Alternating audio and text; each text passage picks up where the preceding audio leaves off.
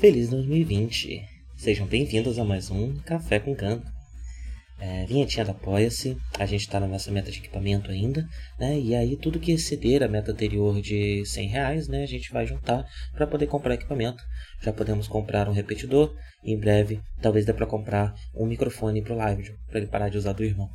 Bem, é, se você ainda não ajuda a gente, entre em apoia.se barra The Project e faça como Gustavo Ribeiro, Anania Júnior, Rodrigo Varandas, Lucas Tavares, Felipe Sales, Mariana de Oliveira, Carol Cocumai, Danilo Zanella, Natália Marques, Adolfo Tonhete e Crestoman Citácio. Muito obrigado a todos vocês e tenham um bom café e um bom gano.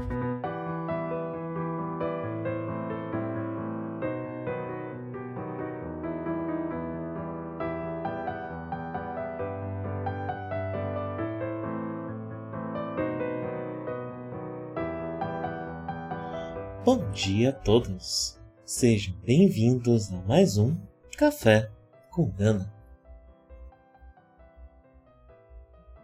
Eu já estou tomando mate, mas ele está muito quente para fazer a coisa roncar. Vai ser só mais tarde que vocês vão ouvir. Ah, e vamos falar do. Cadê o número do episódio? Perdi. O vigésimo episódio de Mobile Suit Zeta Gundam. Fuga Calorada é, foi como traduzir o nome desse episódio. É, e também, olha, eu vou comentar isso pela última vez. Uh, estou gravando meio que no fim de tarde, num horário diferente uh, do que costumava gravar, né? Pela manhã. Mas, parando para pensar agora, o nome do programa é Café com Gana, né? Uh, e além do café da manhã, que é o que vem à cabeça, né? No primeiro momento, quando falamos a palavra que tomei um café, também vou, ainda preciso tomar café, né? É, pensa no café da manhã, porém temos também um outro horário, uma outra refeição é, que acontece, especialmente eu vim do interior, né? Então é, fazia bastante, né? Praticava bastante essa refeição, que é o café da tarde. É, e talvez seja isso que estamos tomando agora. É, e a partir do momento que o café pode ser amanhã ou pode ser à tarde, eu não preciso mais ficar me explicando. É assim, gente que eu resolvo os meus problemas. É assim que eu resolvo as minhas fixações. Quando eu não consigo ficar quieto sobre algo, quando eu não consigo, essa coisa fica na minha cabeça, eu começo a gravar, eu tenho que falar, o que, eu faço? Eu me engano. É isso que eu faço. É assim que eu resolvo meus problemas. Pois bem, vigésimo episódio de Mobile Suit Zetagan. No começo do episódio a gente vê um Amuro que vai procurar um Camil que parece estar bodeado, né, um quarto, deitado, é, com o quarto escuro, numa posição que a gente já viu Amorô muitas vezes, né, durante a série de 79. Uh, ah, e o, o Camilo não responde ele, é, mas ele acaba encontrando outra pessoa, acaba encontrando a Beltórtica, né, que chama é, a Amorô para o famoso Hot Coffee, né, quem é, sabe dos hacks de GTA San Andreas uh, e também, enfim, de, ou da, da, indústria cultural como um todo, né, sabe o que significa chamar para tomar um cafezinho quente no seu quarto, né. É, normalmente é na sua casa, mas eles estão numa nave, né, então única opção é o quarto.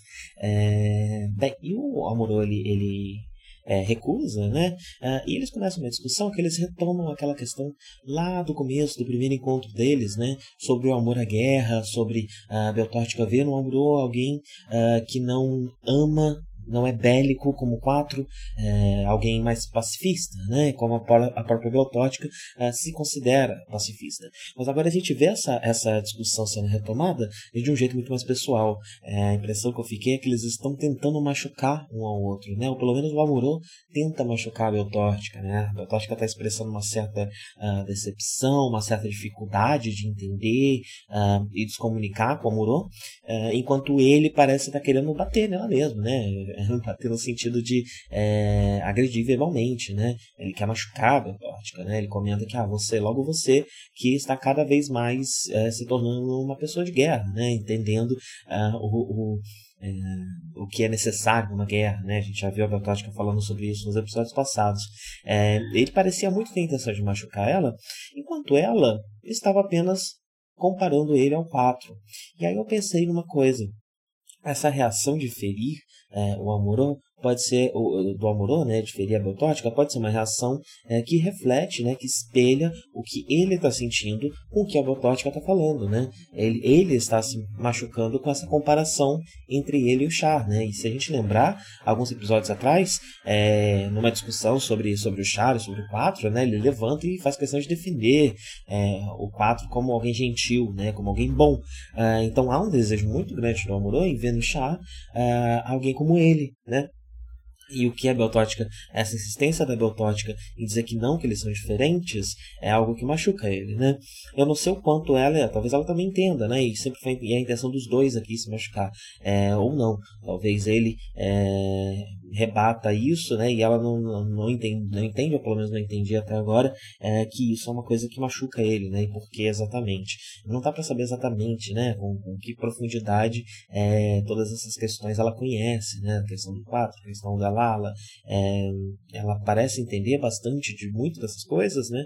Mas ela não parece, o não parece ter sentado e contado a história direitinho para ela, né?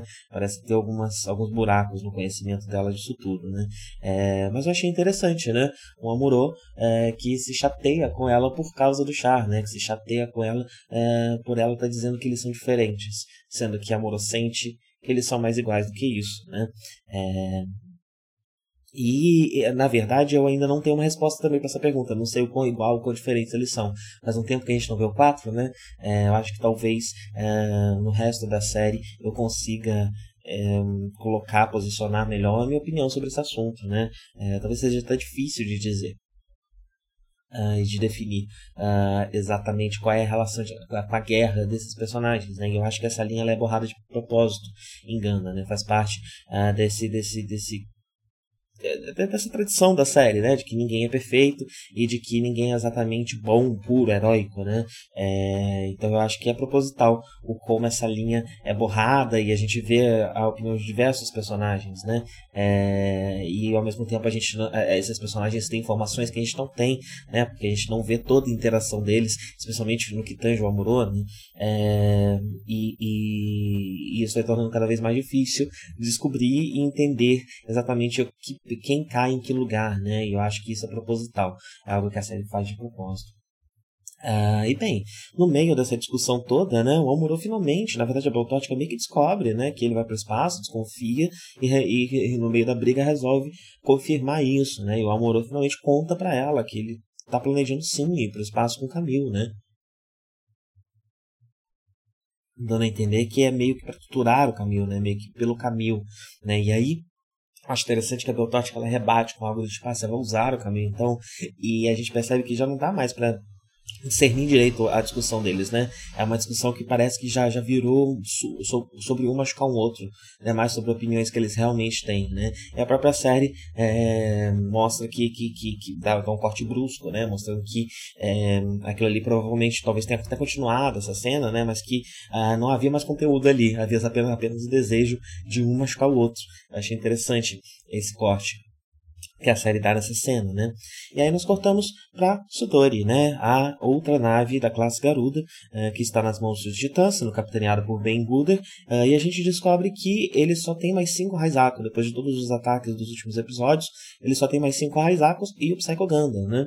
É, a gente vê um pouco dali da, da, da Uh, da forma como o Ben Wooder lida com seus é, oficiais, né? E ele é bastante duro, então é até interessante, porque mais pra frente a gente vai ver uh, um, um, uma manifestação desses oficiais em relação a ele, né? Eu quero falar um pouco mais sobre isso é, posteriormente, mas ele é bem duro, ele é bem rígido, aparentemente, né? Um, e na conversa dele com a Fora, a gente percebe uma Fora que está ansiosa, de certa forma, para a missão, ou talvez querendo reduzir o contato dela com Ben Uder apenas ao essencial, né? Apenas ao que é essencial para o trabalho dos dois. É, mas se ela está ansiosa, também não fica muito claro se ela está ansiosa para tentar fugir, se ela está ansiosa por conta de uma certa raiva, um certo ah, desespero, né? um certo. Como é a palavra disso? Uma indiferença, né? Uma indiferença causada pela, pela dor, né?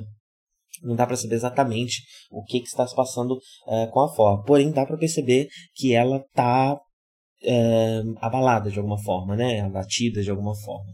Ah, e a gente vê o Ben Luther pegando muito pesado com ela, né? Eu comentei que nesses últimos episódios a gente teve uma troca política meio silenciosa entre a Namikara e o Ben Luther, ah, e agora o Ben Luther veio pegando pesado, né? Meio que para falar, olha, não, é, quem manda aqui sou eu, quem manda aqui são os titãs, né? É, realmente numa é, no, no, que no final das contas se resume aos titãs, né? Ele estava fazendo um jogo político mais amigável, mas a partir do momento que a Namikar bateu de volta, ele resolveu fazer o que os titãs fazem, né? Encerrar o assunto na força, né? É, inclusive com ameaça, dizendo que os titãs têm poder o suficiente para fechar o laboratório é, onde a For é, foi transformada em Cyber New Type, o que faria com que ela nunca mais tivesse acesso a tal história dela, né? É, tal memória dela, é, que que enfim, no fim das contas não dá nem para saber se realmente existe, né? Se realmente dá para ela reaver essa memória, se ela realmente tem alguma memória, né? É, enfim, dá, dá a impressão de que os Cybernetypes são transformados em Cybernetypes. Mas será que esse é o mesmo caso da Fora? Ela é mais jovem do que a Rosamia, né? Será que ela não foi feita totalmente no laboratório? Na verdade, ela não tem memória nenhuma para resgatar? É, são coisas que a, série deixa bastante em aberto, né? Então a gente pode perguntar outra coisa. É o Ben né? Se os titãs realmente têm esse poder de fechar o laboratório, ou se o Ben está jogando um caô só para abalar a, a menina, né? É, para deixar ela abalada e dar uns problemas para Namiká. É, isso também não dá para saber, mas o caô funciona, é, seja caô ou não, né? É, essa ameaça funciona e a, a Fó fica bastante abalada. Né? Enquanto isso, do outro lado, a gente tem a Karaba e a Elg planejando como que eles vão uh, abordar essa base dos titãs de Nova Guiné que eles acabaram de descobrir, né? É, como eles vão sondar o que está acontecendo lá, planejando então um possível ataque. Porém, eles recebem uma mensagem de que a Argama vai estar em órbita nas próximas 24 horas, né? E se eles quiserem mandar Camille e Amorô para o espaço, eles vão precisar correr bastante, porque teoricamente né, eles estão indo para a base de Nova Guiné na intenção de que lá possa ter algum pod que eles possam utilizar para ir para o espaço. Mas, segundo o Hayato, não vai dar muito tempo, porque eles já vão chegar lá meio que no final dessa janela de 24 horas, provavelmente não vai dar tempo. Né? É, mas mesmo assim eles seguem em frente, tentam correr. É, mas são uh, atacados pela Sudori. A Sudori uh, ataca a Uduna com as suas últimas forças, né, seus últimos raizapos. E eu achei interessante que quando a, a, a começa a ser atacada, o Camil ele acorda.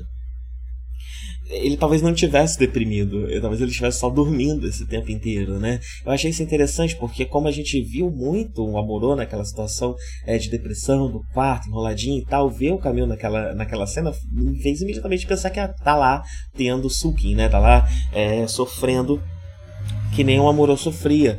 Mas aparentemente não, é, foi até uma brincadeira da série. É, que, não, na verdade ele estava dormindo, né? Ele só acorda, dá o bocejão e vai pra batalha. É, ele tá abalado, né? Durante a batalha você percebe, o, o, é, até fala com ele, né? Que ele não está concentrado, ele tá realmente um pouco abalado, é, mas não tá em uma, em uma naquelas é, naqueles surtos meio paralisantes né, que, o, que, o, que o Amuro tinha. É interessante a série aproveitando até a presença do Amuro para con contrastar os dois personagens e mostrar como que apesar de Camille ser um personagem que tem muito do Amuro, ele tem muito de si mesmo, né? É, especialmente num episódio que vai falar tanto do coração dele um pouco mais para frente, né? Tanto da, dos sentimentos do Camille um pouco mais para frente. Então acho interessante essa cena aqui. É, e bem, enquanto o Camil ainda está um pouco atrasado, né, correndo para poder pegar o Ganda, é, quem vai na frente é a com o Rick Dias lutar contra o Psycho Ganda. Eu achei interessante que ele meio que deflete, não fica no, no, deflete, eu não sei se como é que fala, acho que reflete, né? É, reflete, deflete, né? É uma um tiro concentrado do Psycho Gundam, não fica não dá pra entender muito bem como ele faz isso, só passa voando na frente antes, logo antes do, da, do Psycho Gundam atirar, e aí nós temos uma cena muito bonita, né? Que o tiro ele sai espalhado, as partículas luminosas que elas não se concentram num grande raio, elas se espalham como se fosse um, uma metralhadora, mas elas não estão mais com aquela potência, né? Então é uma malha, né? É interessante, inclusive, a malha, porque é, é, é a forma como, como partículas luminosas podem ser organizadas. Inclusive, daqui a pouco eu vou dar uns poucos detalhes sobre o Psychoganda que eu estou devendo para vocês, é, e vamos falar um pouco sobre isso.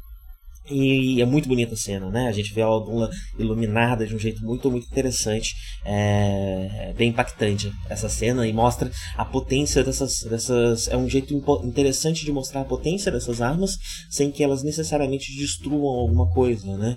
É, eu achei uma cena bem. É, a potência, até o, o, perigo, né? O perigo é, como uma bomba atômica, né? O perigo é, que essa ciência traz. Se, se, se, se, se essa arma extremamente potente por qualquer pequeno erro pode sair de controle de um jeito que causa danos, pode causar danos muito grandes, né? É, e é, é bastante impressionante.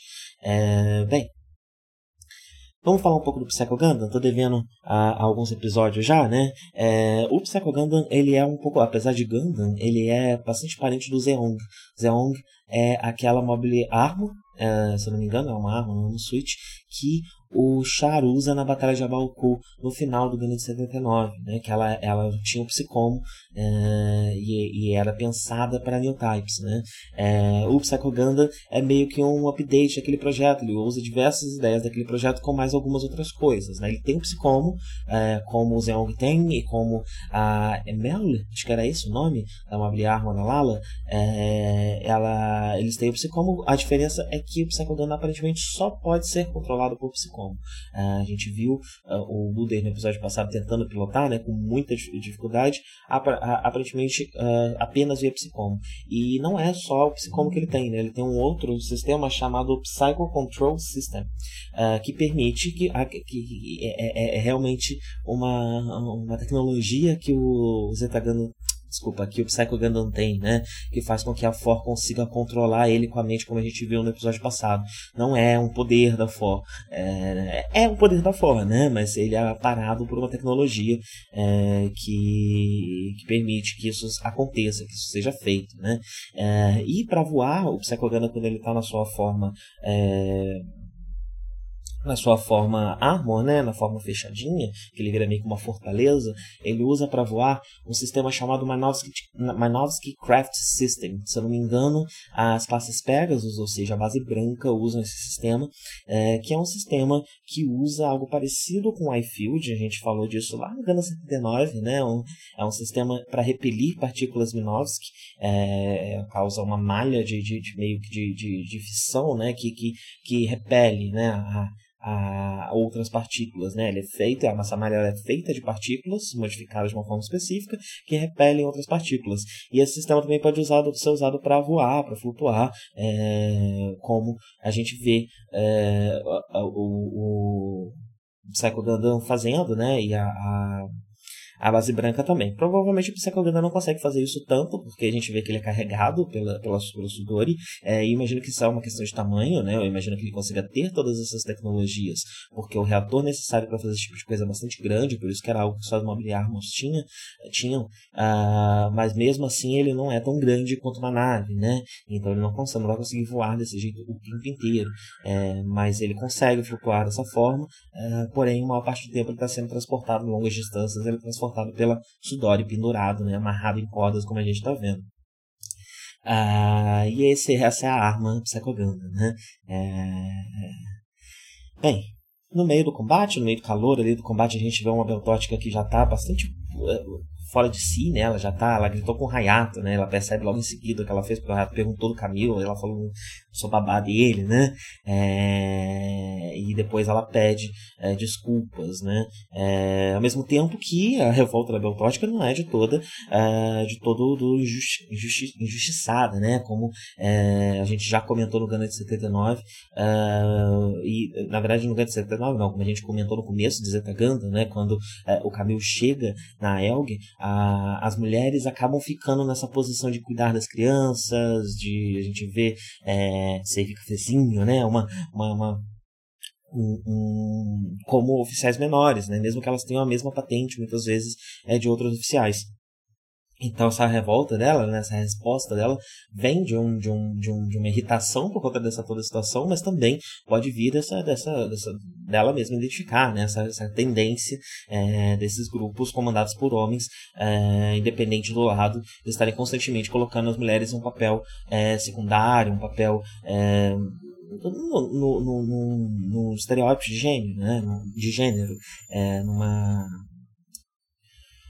num padrão uh, do que era socialmente aceito e socialmente esperado de um gênero mais parecido com a época que a, que a série é feita, mas que também comenta uh, sobre a forma, né, já falamos aqui muitas vezes, sobre a violência que tange todo esse mundo, uh, independente do lado. Né, por mais que você esteja contra os titãs, a violência dos titãs normalizada pelos titãs também afeta você culturalmente, né, também afeta quem está lutando contra eles culturalmente. É... E, bem, quando o Camil parte finalmente para a batalha, a Fora imediatamente sente uma dor de cabeça. Não sei se a série está nos dizendo que talvez é, a, a, o Camil provoque um pouco dessas dores de cabeça na For também, né? É, não acho que a, a federação tenha tido acesso a new types é, de verdade para poder é, checar qual é a reação de, no encontro de um Cyber New Type com New Type, né? Então acho que a série está nos, nos, dando a entender que talvez né, eles se encontrarem, se sentirem, é, faça um pouco de mal para fora, né? É, e uh, a Fora acaba batendo em retirada é, logo depois que ela sente essas dores.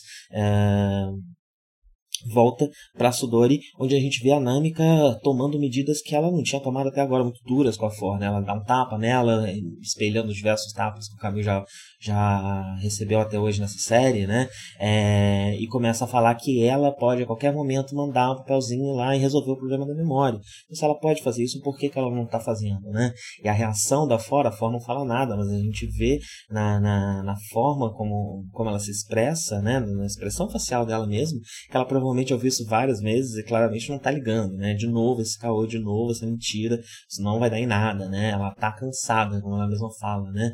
Ela tá visivelmente cansada de tudo isso, né? Cansada dessa, né? de correr atrás dessa cenoura, né? Não chega nunca, nunca se resolve essa questão da memória dela como discuti em episódios passados, talvez possa ser, essa obsessão dela possa ser até mesmo implantada. Né?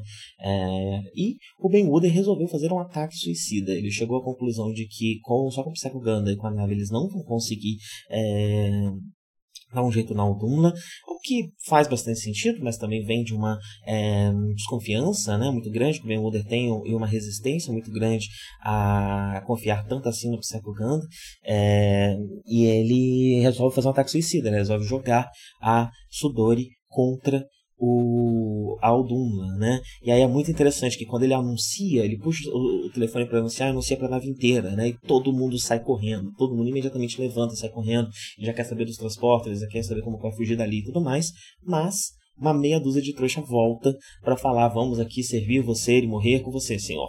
Né? É interessante que, apesar da gente ter uma maioria muito masculina, né, e o próprio Ben Wooder ele já, já mostrou diversas características misóginas nos, nos últimos episódios, né, é, é, interessante ver que são só homens que voltam. Né? Eu acho que a série está, está falando um pouco sim dessa relação masculina com o militarismo, com esse senso de honra, né? É, especialmente quando a gente coloca aqui é, o, algo como o, o, o, se a gente transpõe isso né, com, com a cultura japonesa, né, é, esse, isso é algo muito masculino, muito masculinizado muito ligado à questão do kamikaze, muito ligado também ao Império e à Segunda Guerra Mundial. Né? Então, voltando lá naquela minha conclusão é, do Gandhi de 79, é, é um são pessoas que seguem é, uma, um ideal é, dado do Império Japonês, né?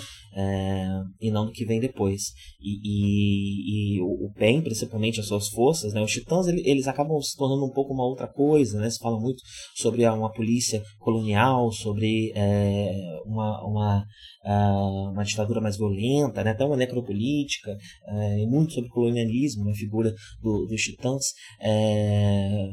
Mas o Ben Wooder aqui ele acaba evocando uma coisa mais de Zeon, né? uma coisa mais do que era da família Zabi, como a gente discutiu bastante é, na série passada.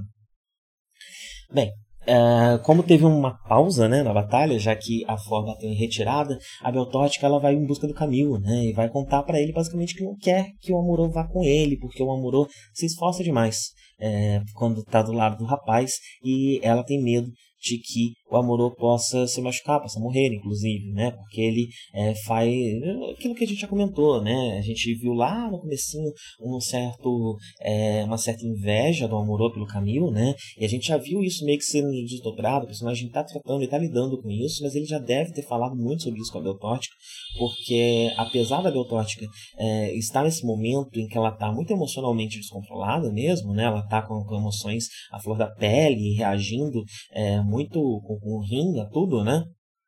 É, ela provavelmente ouviu muito é, do, do, do, amoroso sobre, sobre o Camilo, né? E é daí que vem esse pedido, já é a segunda vez que ela faz algo desse tipo, né? E o próprio Camilo também não é muito fácil, né? Ele entende isso mais como, tipo, ah, você tá me chamando de fraco, né? Até o ego dele fica um pouco ferido. Reforçando de novo essa questão é, da, da, do, do, ego do, do, do, Camilo enquanto piloto, do quanto ele se realiza masculinamente, né? Na figura do piloto. É, reforçando um pouco mais essa questão e, bem, o Camilo ele até entende, né, a, a preocupação, depois que, que, que a, a, ele fala, né, pra Beltótica, tipo, ah, você vai lá falar com ele pra ele, ser, pra ele tomar cuidado, né, ela fala, você sabe que não vai adiantar, e ele entende, né, a preocupação dela de onde vem, como realmente é, é, deve ser difícil falar isso com ele, né, mas também entende que esse assunto não é sobre ele, não tem nada que ele possa fazer, né, não, não é uma questão dele, enfim, né, ele tá vivendo a vida dele, né, de certa forma, uh, mas ele termina, né, ele assina essa discussão com mais um uh, machismo, né, a gente já, já viu uma misoginia forte dele contra, perante a Beltótica uh, nos, nos, episódios passados, agora ele de novo fala, né, que o egoísmo de uma mulher pode matar um homem, algo no sentido de que uma mulher tem que pensar mais no seu homem do que em si mesma, né, uma mulher pensar em si mesma é, é, é egoísmo dela.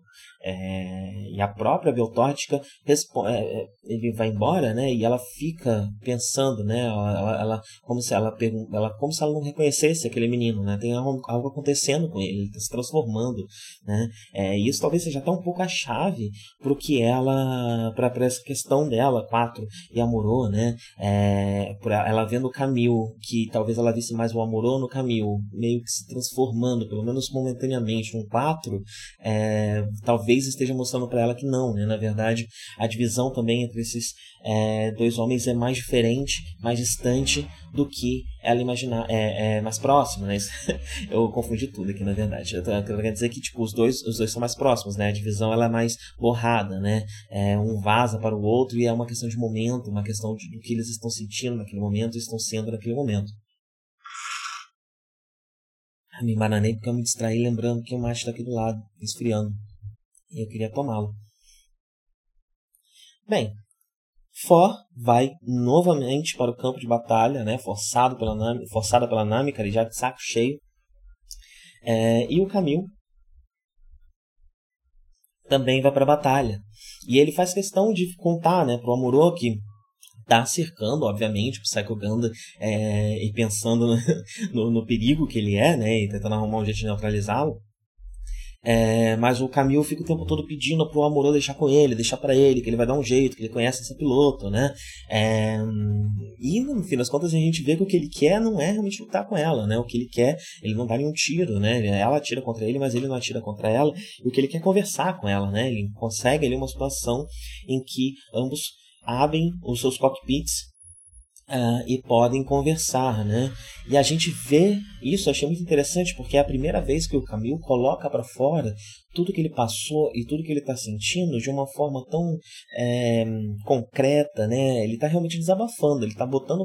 É, ele finalmente encontrou alguém com quem ele para quem ele pode contar tudo que ele está sentindo, porque ele teve a fama anteriormente, né? Mas não, eles não tiveram tanto tempo para resolver essas diferenças os dois, eles estavam num momento difícil de briga, né? Então, essa é a primeira vez em que ele se sente confortável para abrir o coração é, para ela, né? E conta toda a história dos seus pais, todos os problemas que ele teve, o problema que ele tem com o próprio nome dele. É, é interessante que no, no, episódio passado eu tinha ponderado, né? Se a Ford já sabia dos pais do Camil. É, e aparentemente não, né? É, ela tá contando, ele tá contando agora, então aquilo que é, eu ponderei sobre ele ver alguém, né, que tem menos pai do que ele. No das contas, ele, ele, está vendo isso, né? Alguém que tem menos pai, ele pelo menos tem lembrança dos pais dele, né?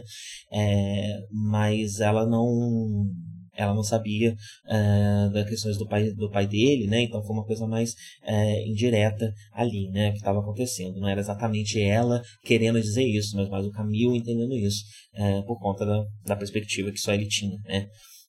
Naquele momento. Ah, e eu achei muito interessante, né? Ele chora e ele pela primeira vez fala abertamente, ele tem tão fundo no coração dele que ele fala abertamente até mesmo desse esforço dele de ser masculino, né? Ele entrou na, na, no karatê, que ele é, foi o homo aves e sabe tudo de mobile suit, que tudo isso é um esforço para ser mais homem, né? Para se expressar mais masculinamente, ser mais machão. E ele mesmo não entende por que esse desabafo, né? Ele mesmo não entende o que ele está botando para fora. Então, muito interessante ver essa dualidade do personagem que na cena anterior estava é, sendo machista, sendo misógino, é, performando essa masculinidade que ele sempre foi jogado para ela, né? Foi de certa forma puxado para dentro dela é, e agora a gente vê o oposto né? Você vê ele fragilizado chorando e contando tudo isso que está acontecendo né? Ao mesmo tempo que ele faz isso de um jeito muito adulto né? É, o próprio Amorô ele reconhece que o Camilo está lidando com coisas parecidas com o que ele lidou no passado de uma forma mais madura do que ele lidou. E realmente né? O Camilo inclusive um pouco mais velho do que o Amorô era então faz bastante sentido isso estar tá acontecendo, né? É, mas eu acho interessante, eu acho interessante que ele tenha feito isso. É como, é, é como se nessa cena ele estivesse expressando uma certa masculinidade, porque ele chega para ela, é, ajoelha, né, perante ela, ele faz todo um, um, um, um cortejo, é, bastante masculino, mas ele fala do coração dele e ele chora, né? E eu não sei se até se eu não sei se eu cheguei a comentar sobre isso aqui, mas é, essa questão do, de homens não chorarem é uma questão muito ocidental, né? É, eu estou lendo Romance dos Três Reinos também e lá um, um, um, dos principais protagonistas é conhecido por chorar muito e esse choro não é uma fragilidade, né? Esse choro é um sinal de uma pessoa mais ligada com seu coração, uma pessoa mais emotiva, uma pessoa mais sincera muitas vezes, né? E até até mesmo mais bondosa. É, e é interessante ele aqui numa expressão que, que é bastante masculina, é masculina tanto no, na questão do cortejo, mas ele também deita no colo dela é, como uma, uma criança consolada pela mãe, né? É, e, e, e uh, eu pensei que talvez seja até forçar um pouco, mas uma pietá, né? Uma, uma Maria segurando um Jesus, é, há um, há um quê de, de é, messiânico nesses new types protagonistas, né? Que a gente viu até agora, né? E o Camil, principalmente, que tem um, um poder que parece explodir de uma forma diferente. É, eu acho que dá para ler um pouquinho disso aqui. Talvez eu esteja brisando um pouquinho, mas acabei me distraindo com esse pensamento, precisava colocar ele para fora. é, e aí é muito bonito, né? E a pergunta que ela faz para ele é se ele ainda desgosta do nome dele. É, e ele responde que não, que ele gosta do nome dele. Né? Então a gente vê pela primeira vez um Camilo que está conseguindo mesclar um pouco a sua feminilidade com a sua masculinidade para expressar a sua masculinidade de uma outra forma, né? Uma forma menos tóxica, pelo menos nesse momento contido ele consegue fazer isso, né? É, então até agora a gente viu um Camilo que lutava contra o seu lado feminino e buscava esse lado masculino e quando começou a performar dentro dele, começou a ser reconhecido dentro dele, foi ficando cada vez mais é, indo para esse lado. Só que agora a gente vê um, um que tocado por esse amor pela forma, né? Por essa ternura, consegue ter um contato também com esse lado é com, com, com esse lado que ele entende como mais feminino, ou seja, mais delicado, né, é, mais emotivo, é, e encontra é, ali uma outra forma de performar essa masculinidade, né, dentro de um outro sistema. É, e é por isso, eu acho, que ele fala que não, ele gosta do nome dele agora, né? Ele está começando a entender esse tipo de coisa, é, ao mesmo tempo que ele ainda se perde, né? Por isso que ele está começando a entender. É, a gente provavelmente vai ver bem mais disso ainda é, para os próximos episódios. Aí a, a, a fala que não, vamos pegar a arma né, e fala volta para o seu lugar, vamos continuar fazendo o que a gente tem que fazer. Mas é, logo a gente descobre que esse era um plano para ela, né? É era uma mentira, né? Ele só, ela só queria se separar dele mesmo para poder colocar é, em prática o plano dela. Né? E ela parece muito pronta para se sacrificar. Ela fala, né, algo na linha de tipo, ah, isso significa que eu não vou esquecer de novo, né? O que eu entendi disso é que eu vou morrer. Então eu nunca mais vou esquecer, vou perder a minha memória. Isso não vai acontecer mais, porque a partir de agora não haverá mais forma. Né? Ela parece pronta para um sacrifício. É... E outra coisa interessante nessa conversa dos dois, é quando ele fala do histórico dela, dele, né, quando ele fala da própria Fá, quando ele fala que ele vem do espaço, ele também está espelhando a cena em que a Beltórtica é, conta, né, que, que o, a Petótica pergunta para o Amor sobre ir para o espaço, né, ele também está de certa forma contando para Flor que ele vai embora, né, é uma despedida, e ele está até explicando por que, que ele vai embora, né, é, que ele tem a vida dele lá fora, né, a vida dele não é aqui, é, E achei interessante, né? Tem um espelho até é, na, na, cena do Amorô, é, um tá dentro do, do uh, eu acho que dentro do elevador ou do quarto, né? E o outro está fora, né? E aqui a gente tem os dois, ele no cockpit dela, né? Ele invadindo o espaço pessoal dela. Então é essa, isso que ele faz de diferente numa mesma situação que a Amorô, né? De novo frisando aqui as características no que o Camil difere do Amorô enquanto pessoa, né? Na sua personalidade.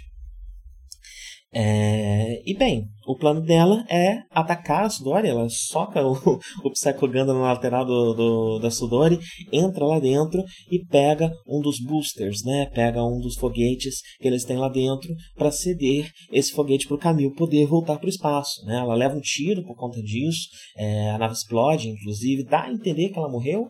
É, mas não sei se fica tão claro. Normalmente a cena de Gana tem uma cena pesada, né, de morte, e a gente não vê nada tão dramático aqui, né?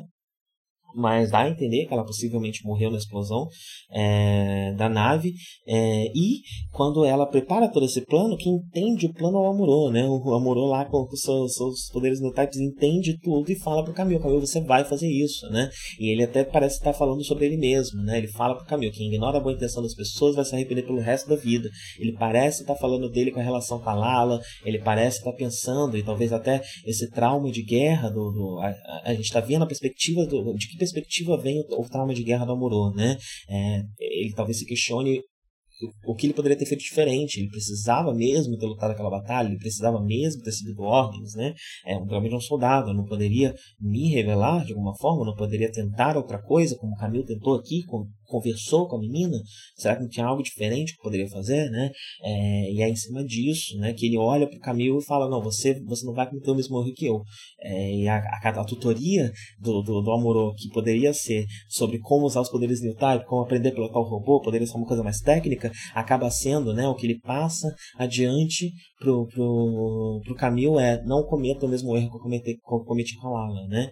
É, é essa lição que fica é, entre eles, né? E o próprio Amorô ajuda o Camilo a ir e não pode ir, porque você tem um booster, né? Então o Amorô acaba ficando mesmo, mesmo querendo ir, é, isso acaba sendo uma passagem de bastão, né? No fim das contas, o Amorô, nas coisas que ele fala, na forma como ele lida com o Camilo, com esse impulso de levar o Camilo para o espaço, ele está finalmente a, a, assumindo que ele, no momento, não é capaz é, de ser o piloto do Ganda, né? E ele tá finalmente, a, é, a gente viu nos últimos episódios ele a, a, se abrindo um pouco mais para essa possibilidade, né? Mas agora a gente vê meio que uma demonstração final de que ele tá realmente passando esse bastão pro Camilo. É você que vai cumprir esse papel agora, né? É, e a gente vê o Amorô no finalzinho do episódio, a Beltorte na beira da cama ali do Amorô, é, ele se machuca né, durante a batalha. É, e se eu não me engano, essa é a última vez que vemos esses dois em Zetaganda.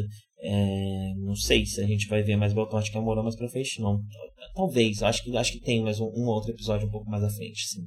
É, mas a gente vai ficar um tempo aí sem ver esses dois personagens, né? E o Camilo chega na Argama, pilotada pelo nosso é, lindíssimo Bright, né? É, é, recebido por todos e chega procurando a Fá, né? Depois de tudo que ele passou com a Fora e tudo que ele aprendeu, tudo que ele cresceu nesse, nesse período da Terra, a primeira coisa que ele procura, a primeira pessoa que ele procura é a Fá, né?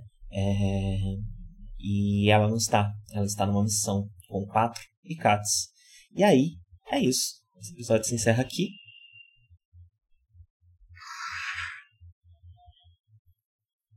No próximo episódio teremos o melhor episódio de Zeta Ganda, na minha opinião, a Sign of Zeta. Ele é maravilhoso. É, espero que eu consiga fazer um episódio à altura. É, mas ele é realmente muito bom. Então estou ansioso para a semana que vem. Bem, Vamos encerrando por aqui, porque eu preciso sair. Tenham todos um bom dia e até a próxima.